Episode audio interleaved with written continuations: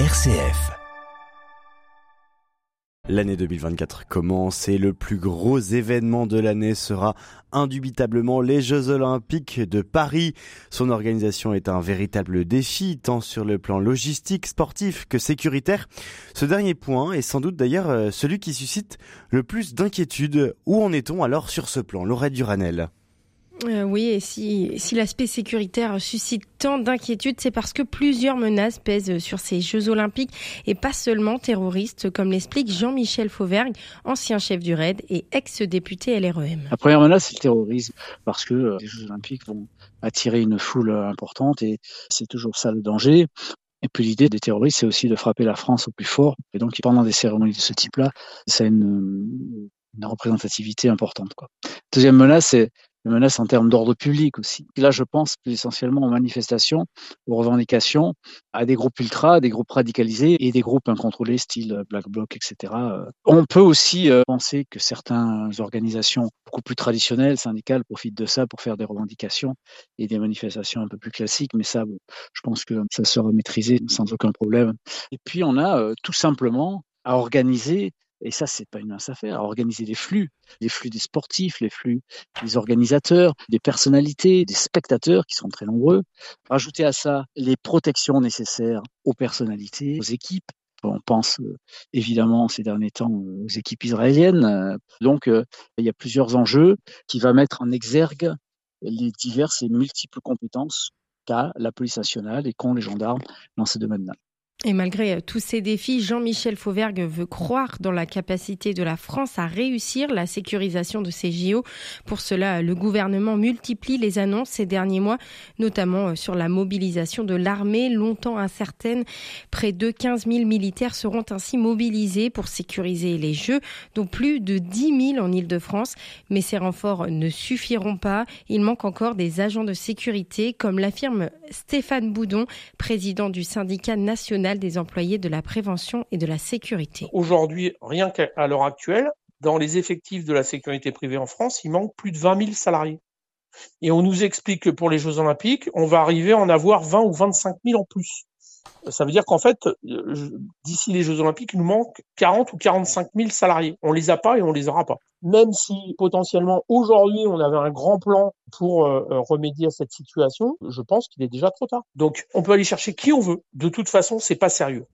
Comment peut-on euh, expliquer cette pénurie de personnel dans la sécurité privée, Laurette? Alors c'est d'abord euh, la faute à un manque d'attractivité avec un métier euh, qui peut s'avérer dangereux et qui, propose un salaire bas, en moyenne 1800 euros par mois. Mais c'est aussi la conséquence euh, de la loi sécurité globale, pourtant censée anticiper ces enjeux sécuritaires. À l'époque, Jean-Michel Fauvergue en était le rapporteur. Trois ans après sa promulgation, il admet qu'elle présente des inconvénients en termes de recrutement. La sécurité privée, depuis, c'est mieux organisé parce que la loi que nous avons portée et que nous avons votée leur a donné la possibilité de mieux s'organiser en termes de recrutement avec un recrutement plus sélectif parce que on va recruter uniquement des gens qui auront euh, au moins 5 ans sur le sol bah. national puisque la sécurité privée est fort intégratrice d'étrangers et comme ça qui pourront être passés aux divers fichiers français et au moins on est garant que pendant 5 ans mais il n'y a pas eu de problème particulier. Avant, c'était pas le cas. On pouvait employer euh, n'importe qui qui venait de l'étranger, pourvu qu'ils sont en situation régulière. Et, comme dans certains pays, il n'y a pas de casier euh, judiciaire, on ne savait pas trop ce qu'il avait fait auparavant. Donc voilà, ça c'est un, un, élément aussi qui va donner plus de sécurité. Mais on a travaillé aussi sur la formation. On a exigé un niveau beaucoup plus euh, important de formation qui devrait être plus représentatif au moment des Jeux Olympiques. La contrepartie, par contre, de ces exigences-là, c'est le fait que les patrons des services de sécurité privés doivent maintenant beaucoup mieux sélectionner leurs effectifs et donc euh, recrutent moins que ce qu'ils n'auraient voulu. On l'a bien compris, hein, Laurette, ce sera difficile de trouver le nombre suffisant d'agents de sécurité, mais est-ce que le gouvernement a pensé à une autre alternative? Oui, on l'a appris la semaine dernière. Le ministère de l'Intérieur va faire appel à ses agents administratifs pour suppléer les forces de l'ordre dans certaines missions, comme la détection euh, d'engins suspects et la fouille de personnes.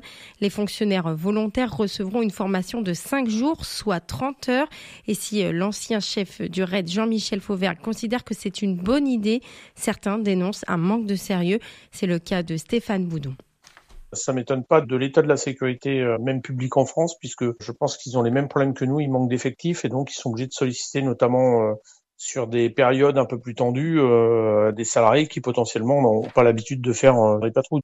Bon après euh, ça pose une difficulté, c'est sur euh, la performance qu'ils peuvent amener réellement dans ce cadre de mission. Bah, ils n'ont pas l'expérience, ils n'auront pas le recul ou ils n'auront pas eu le même genre de situation à gérer dans leur expérience professionnelle. Alors sans aller jusqu'à l'attentat, mais simplement un conflit de personnes. Hein. C'est pas en 30 heures qu'on apprend à désamorcer un conflit par la parole. C'est peut-être pas non plus à 30 heures qu'on apprend à pouvoir maîtriser quelqu'un. Hein. Pense que des policiers ou euh, des gendarmes ou des agents de sécurité qui ont une très longue expérience, ils sont beaucoup plus habilités à le faire que les personnes dont leur métier n'est pas l'origine de ça.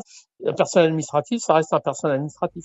Et du côté des forces de l'ordre, est-ce qu'il y aura suffisamment de, de personnel mobilisé, Laurette? Eh bien, sur le papier, oui.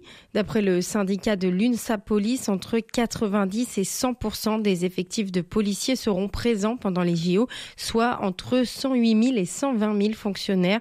Mais tout cela pose un véritable défi en termes de ressources humaines. Thierry Claire, le secrétaire général adjoint de l'UNSA Police, attend d'ailleurs des réponses à ce sujet. Nous, ce qu'on demande aujourd'hui, c'est d'avoir une lisibilité sur les moments de récupération. C'est-à-dire comment nos collègues font pour récupérer, comment est-ce qu'on va organiser les congés dans les services sur les périodes de juillet août. On sait très bien que cet été, les congés seront largement diminués pour l'ensemble des personnels du ministère de l'Intérieur. Quand vous avez euh, des enfants, on a également des familles recomposées, on a des parents d'enfants handicapés. Tout ça, ça doit s'organiser. Il faut que nos collègues aient une lisibilité, savoir comment ils doivent s'organiser. Les policiers sont prêts à faire des efforts, mais il faut savoir comment on les compense. Ce que l'on souhaite, c'est d'avoir des compensations qui soient à la hauteur de l'investissement euh, qui sera demandé. Euh, aujourd'hui, on a une note de cadrage simplement interministériel qui fixe un montant maximum de 1500 euros brut. En fait, euh, à quoi ça correspond pour nous Je veux dire, par rapport au volume d'heures supplémentaires qui est très conséquent déjà au sein du ministère de l'Intérieur, même s'il y a une politique de façon à diminuer ces heures supplémentaires au fil des années, elle reste quand même très très importante, quasiment 17 millions d'heures supplémentaires en stock. Ça, c'est une réalité. Donc, savoir comment est-ce qu'on va gérer, comment on va payer et à quel niveau on va payer les déplacements, comment on va payer les heures supplémentaires qui seront faites de façon très conséquente par nos collègues. Ça, je veux dire, il faut qu'on ait des réponses et surtout comment on organise les dispositifs. Le ministre de l'Intérieur Gérald Darmanin leur a promis une rencontre début janvier pour fixer tous ces points, un défi organisationnel d'autant plus grand que les Jeux olympiques se passent dans 39 sites partout en France et qu'en matière de sécurité, il faut veiller à ne pas déshabiller Pierre pour habiller Paul.